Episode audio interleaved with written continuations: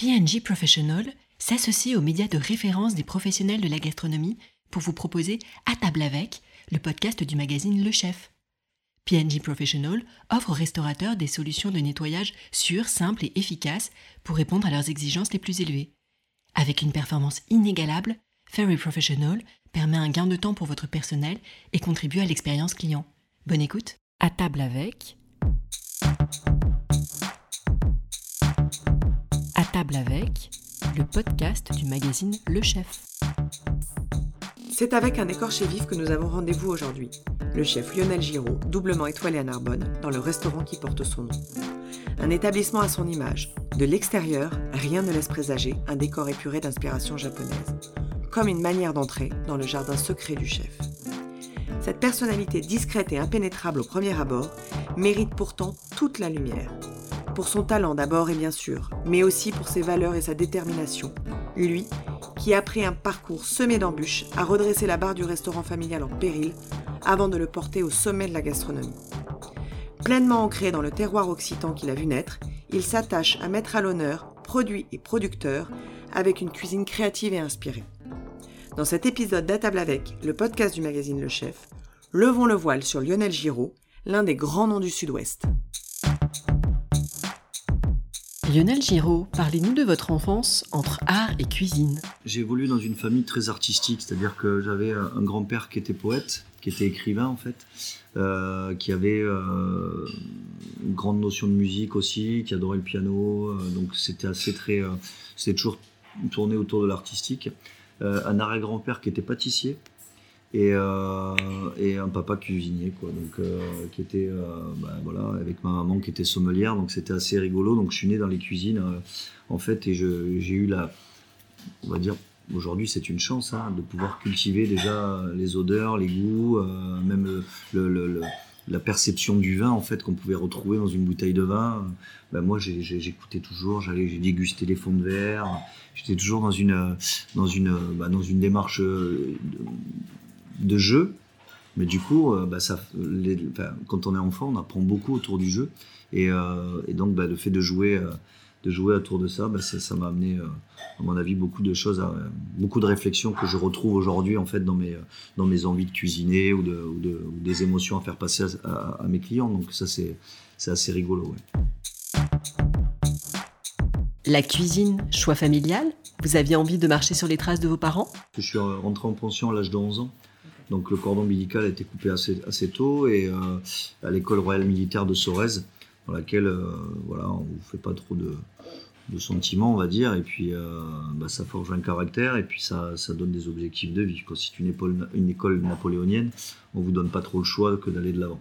Donc c'était assez, assez, assez, dur. Puis de là, après, je suis parti à Saint-Chilly en Lozère faire mon école hôtelière parce que c'était dans ma réflexion de, jeune adolescent, de dire ben voilà, j'ai pas trop profité de mes parents ou je les ai pas vus pendant euh, des années. Je pense que le seul moyen peut-être de, renouer avec eux, ben, c'est de faire le même métier. Chose qui s'avérait complètement différent finalement parce que ben, ça nous a mis plus en concurrence quelque part que, euh, en lien. Mais, euh, mais bon voilà, c'est toujours aujourd'hui avec le recul, on a plutôt tendance à dire que ça nous amène à faire peut-être une on va dire une, concession, des concessions nécessaires pour pouvoir se retrouver dans la famille. Et, euh, ça en faisait partie. Voilà. Une filiation placée sous le signe de la compétition. Tu sais, c'est toujours un peu délicat. Et puis, euh, quand on devient adolescent, les garçons ont peut-être un peu toujours cette rivalité du père. Et je me rappellerai toujours de ces, ces mots qui m'ont marqué. Je devais avoir 7 ou 8 ans. Et, euh, et quand je dis à maman, ben, euh, ma mère, on était au restaurant, je crois, elle me disait euh, Qu'est-ce que tu veux faire plus tard? Et je dis ben, Moi, je vais faire, je vais faire cuisinier. Quoi. Et lui, euh, avec une voix très, très un peu, un peu dure, un peu agressive, il me dit bah, Si tu fais ce métier, il faudrait que tu sois meilleur que moi, sinon, c'est même pas la peine d'essayer. Et, et, donc, du coup, bah, ce processus et cette, et cette réflexion a fait, de, a fait, a fait en fait jaillir en moi un peu de, un peu de, de, combativité. Ouais, de combativité, sûrement. Et, et donc, j'ai dit bah, Ok, bah si c'est ça, bah, je vais faire. Après l'école hôtelière, comment envisagiez-vous votre carrière? Mais euh, j'ai dit voilà, il faut que j'aille faire mes armes à Paris. Donc je suis rentré dans la brigade de Christian Constant, euh, à l'époque du Crayon, avec, euh, avec Yves Condebord, Eric Fréchon. Jean-François Rouquette avec qui j'ai passé la soirée hier soir, Jérôme Banquetel qui était avec moi aussi à ce moment-là, Christophe Haribert qui était là aussi avec nous, euh, il y avait Alain Pégouré, il y avait Jean Chauvel, il y avait Felder en pâtisserie, Laurent Jeanne. ben voilà quoi, c'était euh, la, team, la team de rêve quoi. Et, euh, voilà, moi je, je, voyais bah, le crayon faisait parler de lui partout. Moi j'avais qu'une seule envie, c'était de rentrer là-dedans. Et il m'avait pris en tant que commis là, j'étais comme un fou. Voilà, et puis, et puis bah voilà, puis ça, ça apprend ça apprend ce que c'est un travail de palace, une organisation et surtout la rigueur que pouvait exiger dans les années 90, quoi, le travail d'un petit cuisinier qui arrivait de province. Au bout d'un an et demi, vous quittez le Crayon pour un autre palace. Euh, je suis resté, euh, je suis resté un peu plus d'un an et demi et j'ai fait la transition avec Dominique Boucher, avec qui ça n'a pas marché du tout et du coup j'ai, euh, je me rappelle Jean-François Rouquette m'appelle, il me dit écoute, il y a deux places de commis qui se libèrent au Ritz, avec Guy Leguet, Michel Roth, voilà, il me dit vas-y fonce, faut y aller quoi. Donc on y est parti. Vous y restez environ deux ans avant de vous poser la question de votre poste suivant. Je suis en contact à ce moment-là avec Alain Ducasse pour aller à Monaco. Et puis, je sais pas, je vois un reportage à la télé et je vois Jacques Chibour à Grasse. Je me dis, tiens, ce gars-là me, semble, me semble bien. Et donc, du coup, bah, j'ai refusé l'offre d'Alain Ducasse et je suis allé chez Jacques Chibois. Voilà. Et c'est là où je suis rentré bah, dans le. Dans le on va dire dans le Jacques Maximin, Jacques Chibois, dans cette espèce de d'aura là qu'il y avait dans la ville du parfum et et euh, voilà et, et c'est cette côte d'Azur qui était pleine de pleine de senteurs, pleine de richesses, pleine de voilà donc euh, ça m'a bien botté et puis euh, puis voilà puis je à Grâce je suis rentré en tant que chef de parti. Et j'en suis parti j'étais second. Euh, voilà parce que j'avais une belle affinité avec Jacques Chibois même s'il était très dur avec beaucoup. Je pense que mon je sais pas, peut-être que j'étais pas pour, euh, pour, pour ce genre de, de, comportement dans l'absolu, mais euh, mais je sais pas, ça collait quoi, ça, collait, le feeling y passait, c'était euh, c'était c'était plus facile qu'avec les autres. Je pense que j'arrivais de, de maisons déjà compliquées et qu'en fait ça m'impressionnait plus. Donc je disais les choses comme elles étaient, sans prendre forcément de, de gants avec lui, et je pense que c'est ce qu'il appréciait en fait, comme avec Jacques Maximin quand j'allais l'aider euh, sur les extras, quand il passait euh, ces moments euh, bah, un peu, un peu, voilà, colériques, bah, ça me faisait ni chaud ni froid, quoi. Voilà. Et du coup, bah, c'était aussi une façon de dire, bah ok, mais l'objectif, il est où et qu'est-ce qu'on doit faire? Parce que vous pouvez encore crier une demi-heure comme ça, mais on va pas avancer mieux. Et du coup, je pense que c'est ces, ces choses bah, naturelles qui venaient, qui sortaient de ma bouche, en fait, qui, qui leur plaisaient parce que bah, je, je, tenais un peu tête à ça. Et, euh, et du coup, bah, la complicité fonctionnait et, bah, fondamentalement, ça crée euh, quelque chose de positif, quoi. Avec, euh, avec bien sûr la, la, vision, on va dire, des cuisines d'auteur, quoi. Voilà, des cuisines qui sortaient. Alors c'est vrai que Paris, c'était très belle cuisine, mais très ouverte, un peu surtout, quoi. Je veux dire, quand on prenait, euh, quand on cuisinait un filet de rouget, on le cuisinait à la méditerranéenne. Quand on prenait un filet de sol, on cuisinait à, la normande. Et donc, c'était très, euh, très large comme, comme, comme cuisine. Donc, du coup, ça m'a peut-être aussi euh, bah, limité sur l'envie de pouvoir aller ailleurs, mais j'avais envie de me rapprocher de mes racines et de la cuisine qui me parle, de la cuisine méditerranéenne, avec, euh, avec ses saveurs, ses senteurs, cette joie de vivre, cette huile d'olive qui, qui, est, qui est mon ADN, quoi. Donc, j'avais besoin de retrouver ça. Et puis, je me suis dit, voilà quoi, je, maintenant il faut bouger, euh, je vais aller voir ce qui se passe dans le sud-ouest.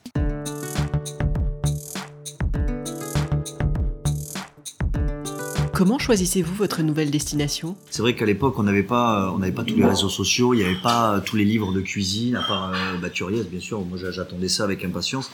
Mais quand on voulait apprendre son métier, bah, qu'est-ce qu'il fallait faire? Bah, Il fallait y aller, quoi. Et là, je suis allé chez Michel Guérard où là je, rencontre Arnaud Donkel, où je rencontre euh, Alexandre Couillon, où je rencontre euh, d'autres, euh, voilà, bah, Michel Hulin d'ailleurs, avec qui je passe un grand, moment après un bout de chemin avec lui sur la Cabre d'Or chez les Charial. Mais, voilà, on, rentre dans une autre maison, dans une autre façon de voir la, restauration, la cuisine, la cuisine minceur, très avant-gardiste, avec des propositions toujours plus on va dire plus idyllique pour moi en fait parce que bah, c'était une cuisine imprégnée du terroir avec une véritable identité Et ça, ça me parlait beaucoup. Et voilà, donc je, je suis resté un bon moment à la Maison Guérard. Et puis après, j'ai suivi Michel Hulin dans son, dans son, euh, dans son objectif d'aller chercher une étoile Michelin euh, sur la Cabre d'Or avec la famille Charial. Et euh, là, encore une fois, voilà, ça reste proche de mes racines. C'est la cuisine, la cuisine du Sud. Et, et voilà, je, je me suis. Euh, Je me, suis, euh, je me suis vraiment régalé, amusé, euh, voilà, en tant que second. Étape suivante, Lousteau de Beaumanière, avant un virage à 360 degrés. Au bout de quelques temps, euh, il y a Jean-André Charel qui vient me voir. Il me dit Écoute, je sais pas ce que tu as prévu après, mais j'ai peut-être un plan pour toi. Il y a un, homme qui veut ouvrir des restaurants avec euh, l'identité euh, Beaumanière, tout ça, euh, sur la Roumanie, à Bucarest. C'est comme ça. C'est où Ah, je dis ouais ok, c'était euh, là, juste, enfin, c'était une période un peu encore compliquée. combien de temps après euh, Oh, c'était euh, deux ans après, ouais. Deux ans après. Ouais, deux ans après. Et, euh, et il me dit, euh, il me dit, vas-y, euh, il faut que tu ailles, euh, tente l'aventure. Moi, je dis ok. Et là, je pars à Bucarest en Roumanie.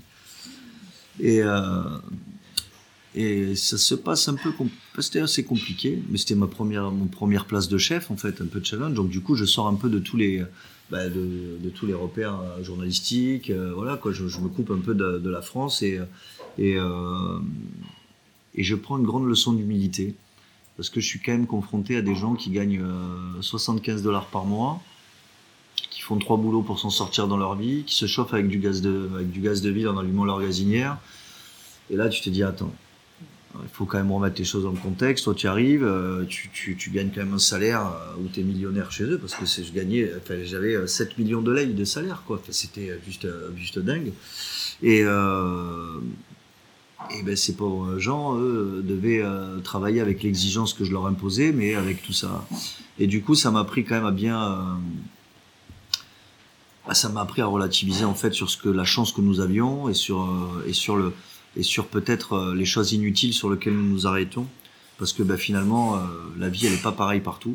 Et, il fallait en tout cas si on, revenait si- je reviens en France en tant que en position de grand manager c'est-à-dire de manager ultime entre guillemets chef de cuisine je pense que il va falloir réfléchir et travailler différemment. Et donc c'est c'est cette période qui m'a amené à un processus de, de, de, de, grande bienve- bienveillance, d'accompagnement, de- d'arrêter de, de, crier inutilement parce que finalement ça sert pas à grand chose et, euh, et donc euh, d'entamer ce processus de, changement en fait dans, dans, dans la façon de manager. C'est à cette époque que vous décidez de renouer avec vos racines. Mes parents m'appellent en me disant voilà écoute euh, on vend l'affaire, ça va plus euh, et, euh, et je sais pas je le vis mal parce que je me dis euh, alors euh, l'affaire c'est un fonds de commerce hein, familial, il y a rien d'exceptionnel à tout ça. Je me dis bah pourquoi pas les rejoindre et les aider à passer ce, cap. Un dépôt de bilan se profile, euh, c'est assez compliqué au niveau économique, ça va plus, se séparent, tout ça. Je me dis, voilà, peut-être que le fait que je revienne à la maison, ça peut peut-être un peu stabiliser les choses et leur permettre un peu de prendre du recul sur cette situation et leur amener un élan nouveau pour pouvoir aller de l'avant. Et puis, bah, ça s'est jamais arrêté parce que je suis toujours là. Vous rejoignez donc vos parents dans leur restaurant pour sauver la situation. Ça n'a pas vraiment fonctionné. Au contraire, je pense que ça a empiré les choses et moi, ça m'empêchait de travailler parce que du coup, euh, il y avait trop de sentiments. Travailler en famille, c'est compliqué. On se dit pas forcément les choses, même quand ça va pas. Et euh, jusqu'au jour où j'explose et je l'ai mis dehors en fait. Je dis maintenant, vous allez me laisser travailler. Et euh, ils ont pris ça du côté, bah ok, ok, bah très bien, on s'en va. Démerde-toi avec tout ça. Et, euh, et là, je me suis retrouvé un peu démuni en disant, mais attends, comment je vais affronter ça? Que c'est euh, en fait ce qui me, force à rester, c'est l'étoile quoi. On me donne une étoile en 2005 et tout de suite derrière en 2006, euh, on est, on est, je suis grande de demain chez Goemio. Donc on relève le, en le challenge ici euh, avec euh, pas de moyens. D'ailleurs, je me demandais comment j'avais eu l'étoile d'ailleurs parce que j'avais pas de budget pour rien. Pour les courses le matin, c'était très compliqué. Enfin, c'était toujours un, peu la galère. Et puis, euh, et puis bah, on a maintenu le cap, on a tenu. Goemio est arrivé aussi, nous a mis en valeur. Donc du coup, ça a suscité un peu, d'attention sur la maison à ce moment-là. Et, du coup, bah, ça m'a voilà, ça donné l'envie d'aller continuer à avancer. Quoi. Qui vous êtes installé à votre compte très jeune, à 25 ans, quelles leçons en tirez-vous? Je pense qu'avec le recul, j'aurais peut-être pas fait de la même façon. En tout cas, je me suis installé trop tôt. À 25 ans, c'est très tôt. Euh, on n'a pas tous les codes, on comprend pas. Euh, on ne sait pas ce que la vie euh, économique et sociale de, votre localité fonctionne. On ne sait pas qui fait quoi et qui est qui. Et on a besoin de toutes ces relations pour exister, pour faire fonctionner son entreprise en tout cas. Et, et donc je l'ai appris sur le tard. Et alors je ne m'en déplaise, hein, ça a été hyper enrichissant. Euh, aujourd'hui, presque je m'ennuie un peu maintenant parce que j'ai fait le tour de la question. Dans ce cheminement parfois intranquille, de quand notez-vous l'apaisement qui se dégage aujourd'hui de vous? Je pense que j'ai commencé à trouver l'équilibre et la sérénité en 2018. Vraiment. Et là, ça s'est ressenti parce que c'est à ce moment-là où on a commencé à, exploser au niveau cuisine. je me suis recentré sur moi. Quoi. Bah, quand vous avez plus la tête dans les comptes et que vous avez la tête dans vos casseroles, ça change un peu la donne. Quoi puis euh, aussi euh, avoir un peu plus de monde autour de moi, euh, d'avoir voilà mes, équipes fidèles comme Jérémy qui est là depuis 10 ans maintenant, Julie, ça fait 6 ans qu'elle est là aussi, Aurélie qui vient me, consolider dans la maison, donc c'est aussi important de savoir que bah, vous avez vous avez votre, votre femme de l'autre côté qui veille au grain aussi. donc ça m'amène, ça m'apaise, ça m'amène beaucoup plus de sérénité et du coup, bah, je lâche les chevaux. Quoi. Je pense qu'on a des plats qu'on a repris, euh, que je faisais en 2015, 2014, 2015, 2016, qui n'étaient pas assez aboutis parce que j'étais pas apaisé. C'était bon, mais j'étais pas apaisé. Donc ça se ressent.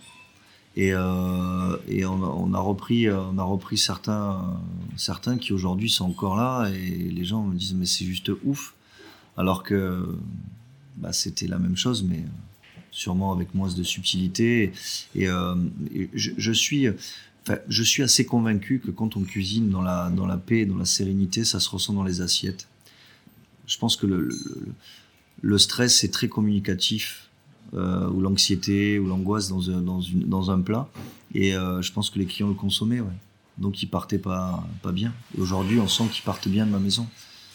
C'est en, en lien avec ce que je suis aujourd'hui, c'est sûr. À quel moment vous êtes-vous senti pleinement chez vous? Ça aussi, tu vois, on a fait un gros travail. C'est vrai qu'on n'a pas une maison qui est facile positionnement, au niveau du positionnement. Quoi. On est au rond-point de la liberté face au grand buffet à côté de KFC, de McDo, une station essence. Ça fait pas rêver. Quoi. Alors, c'est sûr qu'il y, a 30 ans en arrière, c'était la campagne. Ici, mais ça s'est développé. Il y a des bâtiments qu'on construit partout. Et on est dans un endroit qui est très agressif quelque part. Et, euh, d'après, euh, je fais un voyage au Japon et en revenant, je me dis à ma, je dis à ma femme, il faut pendant dix ans, j'ai passé mon temps à essayer de trouver un lieu qui me correspondait dans la région. Petit à petit, en fait, je m'apaise, les choses commencent à bien rouler, ça colle. Euh, il y a une opportunité de racheter à côté, qui est dans les tuyaux. Je sonde un peu les banques, euh, on est bien. Et puis je rentre du Japon et je me dis, mais t'as vu chérie? En fait, les Japonais, ils, se, ils se renferment sur eux-mêmes. C'est-à-dire que le cocon que tu amènes de ton lieu, en fait, il n'est né qu'à l'intérieur. Et nous, on est tout le temps en train d'essayer de chercher sur l'extérieur.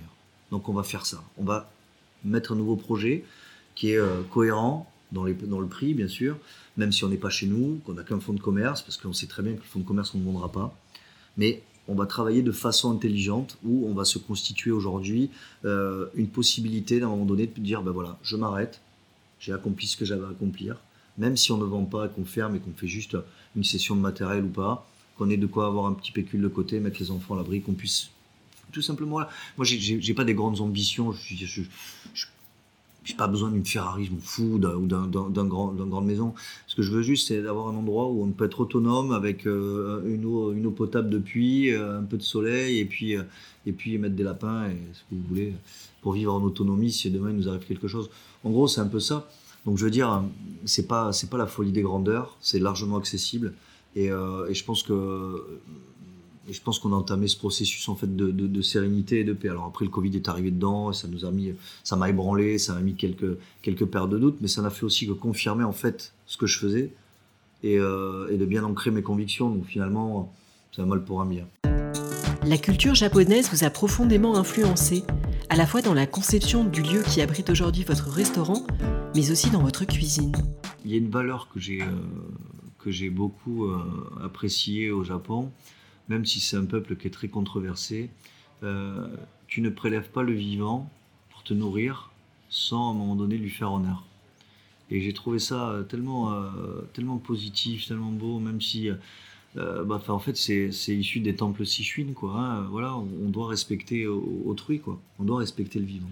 Et si je prélève quelque chose dans la nature, je me dois bah, de l'élever au rang d'art, en fait, et de le respecter, et ne prélever que ce que je n'ai besoin. Et euh, à partir de là, je pense que c'est une philosophie qui m'a vraiment collé à la peau. Et, euh, pour y arriver, forcément, il faut engager euh, certains processus, co- comme la technique Ekijime très importante pour ne pas gaspiller le poisson, pour permettre aussi d'avoir une colonne vertébrale.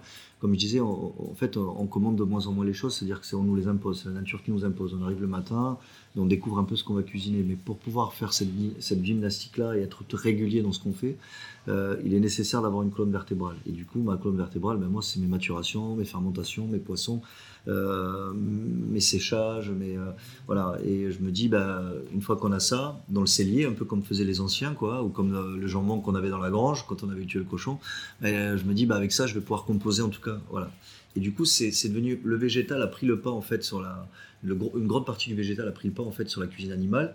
Pour ça que je le, sépare par séquence. Et je pense que l'animal, en fait, quand je le prélève, c'est que je le prélève à bon escient et, je, le, et, je le, et je le sers à mes clients que dans un menu, mais vraiment par, par, par nécessité de mettre à un moment donné, un- on va dire, euh, une protéine, quoi, une protéine animale.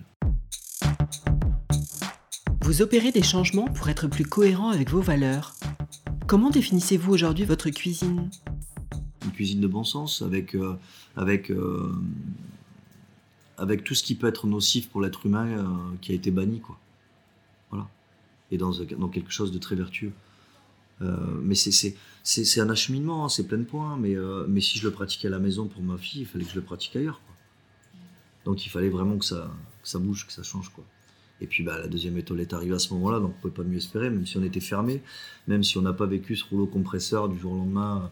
On n'avait plus de téléphone, on était en travaux, on n'avait pas de ligne téléphonique. Je répondais, je répondais aux mails avec mon portable pour remercier les gens. Ça nous a donné des ailes, même si on se les a fait couper. euh, voilà, 14 mars, en nous disant bah, écoutez, restaurateur, vous allez fermer, mais ça tombe bien, j'ai pas encore ouvert.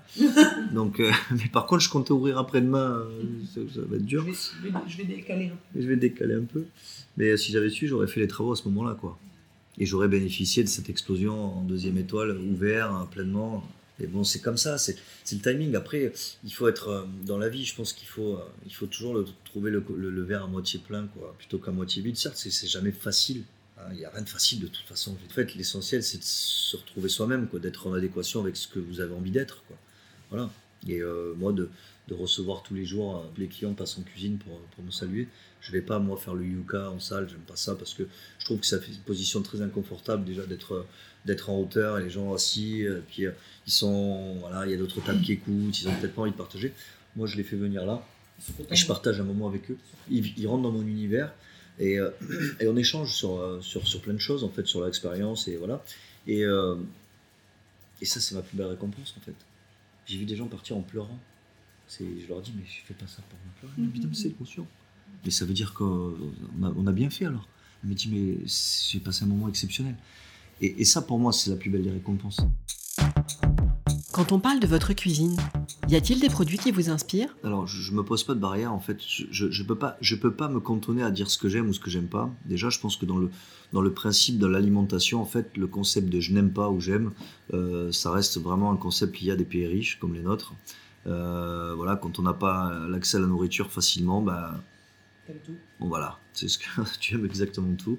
Donc je me mets pas de, de, de barrière là-dedans. Je me dis que finalement, si la nature à un moment donné, elle nous le donne, ça veut dire que c'est bon, forcément. C'est à toi de trouver euh, l'équilibre pour que, bah, que les gens l'apprécient. Je fais un plat de pois chiches en ce moment. Euh, bah, c'est une version, euh, une autre version un peu du, du houmous, quoi. Mais je suis pas un grand fan du pois chiche à la base, quoi, ou de la salade de pois chiche, quoi. Et de le traiter de cette façon-là, ben, je le trouve très élégant. Des fois, je vais dans les, dans les lieux où on ramasse les produits et, et je me dis, mais en fait, c'est évident, quoi. Pourquoi j'ai pas fait ça avant? C'est évident parce qu'en fait, l'écosystème qui l'entoure, elle, elle, elle, parle d'elle-même. Quand on choisit ses produits, non pas sur un étalage ou, sur un, ou dans des emballages sous cellophane, en fait, vous connaissez la terre dans laquelle elle évolue, vous connaissez l'homme et la femme qu'il y a derrière, et, euh, et vous comprenez quel est leur, leur enjeu à eux quotidien. Et, euh, et forcément, à un moment donné, ça vous sensibilise et ça vous impacte sur vos choix. c'est de dire voilà, je suis situé dans un lieu dans lequel, en fait, autour de moi, il y a tout ce qu'il faut. Et euh, si j'ai 10 kilos de Saint-Jacques euh, de Méditerranée, euh, du golfe du Lion plus exactement, c'est le grand maximum. Et, et j'en suis pas plus malheureux. Aujourd'hui, les conditions de travail et les méthodes de management sont au cœur du débat dans la profession. Vous qui avez fait votre révolution il y a des années, qu'en pensez-vous? Je pense qu'on a encore besoin de modifier les choses. Après, aujourd'hui, je pense qu'il y a eu un grand phénomène d'empathie, en tout cas pour ma part. Et puis, euh, dès le moment où j'ai pris ensuite euh, les, rênes du fait d'être dirigeant, c'est-à-dire d'être, d'être son propre patron, on on voit pas la même chose dans son management forcément et fondamentalement. Euh, quand on a juste la charge d'une cuisine et de chef, des fois, bah, on se prend un peu pour ce qu'on n'est pas. quand on est en haut, on se rend compte aussi de ce qui peut nous arriver si à un moment donné on dépasse. Et même si à l'époque, c'était pas c'était pas un sujet vraiment euh, très euh, enfin qui était posé sur la table très facilement.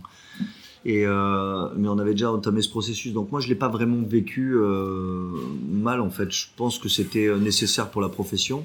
Et c'est vrai que d'être un peu toujours un peu à part et d'être pas trop toujours confronté parce que comme comme j'aime bien dire c'est vrai que je suis toujours un peu sur la retenue la réserve. Je suis plutôt quelqu'un de timide même si des fois ça se voit pas. Mais je m'isole en fait de tout ce qui va pas et euh, déjà, c'est une carapace qui me protège et qui me fait du bien. Et, euh, deuxièmement, donc je j'ai pas j'avais pas de jugement en fait sur ce processus, mais je pense que c'était nécessaire que ça, se modifie, et en tout cas qu'il y ait un gros travail là-dessus. Donc euh, pour moi, c'est c'est le juste retour des choses. Voilà, on peut pas impunément détruire psychologiquement des générations sans qu'à un moment donné on en reprenne le, le retour de bâton. C'est pas possible. Aujourd'hui, euh, aujourd'hui, le, grand challenge de la décennie, c'est d'arriver à, trouver une formule adaptable dans nos entreprises, dans nos petites maisons. Euh, voilà, je veux dire, une maison de province où euh, on n'a pas des prix excessifs, on reste très abordable pour un deux étoiles, même plus qu'abordable. il faut arriver à conjuguer, à, mon, avis, hein, un équilibre entre vie professionnelle, vie privée et économie. Hein, l'économie, elle est nécessaire, mais euh, en étant très pragmatique sur la situation, je me suis rendu compte que la course à l'échalote, comme on dit, ou la course à l'armement, a toujours plus, a toujours plus, elle n'est pas nécessaire. Euh, dès le moment où on est bien dans ce qu'on fait, que nos clients soient ravis, qu'ils passent un moment hors du commun, euh, dans lequel ils, peuvent avoir des émotions pour certaines choses, certains plats ou certains moments. Et ça, c'est déjà bien. Ensuite, que vos collaborateurs se sentent bien, se portent bien et et soient dans la même démarche que vous les nouvelles générations sont un peu plus sensibles que ce que nous étions aussi, donc il faut les accompagner, être un peu plus, un peu plus endurcis, parce que la vie sera pas simple aussi pour eux dans leur vie euh, de, quotidienne. Voilà, donc ça c'est les accompagner le mieux possible. Et ensuite sur la deuxième, euh, sur la troisième phase, euh, je pense que cet équilibre économique, elle doit venir non plus parce que dire ben voilà je veux plus pour aller plus loin. Je pense qu'une fois qu'on a stabilisé ça, il faut pouvoir trouver cette, bonne osmose pour que les trois, les, les, les trois fonctionnent en fait. Voilà. Et, euh, et si on est heureux comme ça, ça sert à rien d'aller chercher plus. En tant que chef, vous avez le sentiment d'avoir trouvé la formule magique? J'ai pas trouvé la formule parce que elle n'est pas à l'équilibre pour moi. Euh, si je mets, euh, si je mets un système en place, il faut aussi que ça soit bénéfique pour ma personne et pour ma vie de famille. Aujourd'hui, la seule solution que j'ai trouvée, c'est d'améliorer nettement les conditions de mes collaborateurs, mais pas la mienne parce que moi je serais obligé d'être là le matin pour ouvrir la porte et là le soir pour la fermer. Donc euh, j'ai pas trouvé encore ce, juste équilibre, mais on y travaille. Il faut, euh, il, faut, il faut montrer une image positive de la profession, il faut redonner envie à la jeune génération de nous rejoindre dans nos maisons avec, euh, avec nos convictions, avec notre philosophie, avec, avec cette, cette vision de, de, de, mettre en valeur nos terroirs et nos territoires parce que ben, on est aussi des bons ambassadeurs pour ça. et c'est aussi c'est aussi grâce à vous, hein, parce que vous mettez, euh, en lumière euh, nos, travaux quotidiens, et, euh, et, que cette jeune génération trouve vraiment un intérêt dans ce travail, outre, le, côté sacrifice d'une vie, et c'est d'ailleurs pour ça qu'on a des jeunes équipes, souvent. Parce qu'arrivé à un certain âge, c'est soit ils s'installent, pensant qu'ils vont trouver leur libération, chose qui est fausse, parce qu'on s'enclave encore plus dans des carcans qui sont très compliqués. De toute façon, mon devoir, j'ai un devoir de père de famille, de, chef d'entreprise et aussi de, chef de cuisine. Donc ça, ça donne beaucoup de, casquettes, en tout cas dans la responsabilité. Euh, j'ai été longtemps aussi le, RH, j'ai été longtemps, le- voilà, euh, j'avais un peu toutes les casquettes. Et puis même au début, c'est moi qui faisais la communication, euh, tout début d'internet et si, chaque décennie, chaque décennie m'a donné son lot de, complexité à résoudre, et toujours en étant focus sur la réalisation de la cuisine, parce que finalement, euh, c'est pas mon image de chef d'entreprise qu'on vient aujourd'hui euh, mettre en valeur, c'est mon image de cuisinier, et celle-là, il faut que je continue à la cultiver. Le voyage dans le temps. Lionel Giraud, il y a 10 ans. Euh, Un écorché vif, Lionel Giraud, aujourd'hui. apaisé. Lionel Giraud, dans 10 ans. J'espère toujours apaisé, et à la retraite peut-être, euh, enfin à la retraite entre guillemets, quoi, pouvoir lever le pied, voilà. Rendez-vous le mois prochain pour un nouvel épisode d'À table avec. En attendant, si vous aimez notre podcast, laissez-nous un commentaire et 5 étoiles dans l'appli Apple Podcast.